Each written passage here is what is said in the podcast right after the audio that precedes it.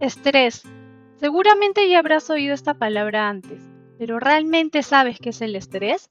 Pues acompáñanos en este primer viaje en donde aprenderemos qué es esta palabra que está tan de moda y cómo es que nos puede afectar o no en nuestra vida diaria. Entonces empecemos primero explicando que el estrés es una reacción normal que experimenta nuestro cuerpo cuando presenciamos un desafío o una demanda, por lo que el estrés sería un conjunto de reacciones fisiológicas que prepara nuestro organismo para la acción. De esta manera, el estrés no es siempre algo negativo como solemos creer, pues este podría ser beneficioso y adaptativo para nosotros.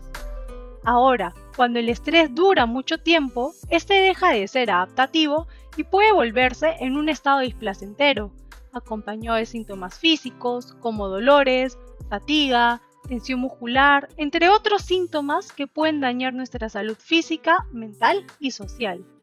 Entonces, como vemos, el estrés puede actuar de manera positiva como negativa para nuestra salud. Y es importante que sepamos reconocer cuándo es positivo y cuándo es negativo, pues siempre experimentaremos estrés en nuestra vida. Es por ello que te invitamos a que te quedes en el siguiente podcast en donde aprenderás más acerca de estos dos tipos de estrés.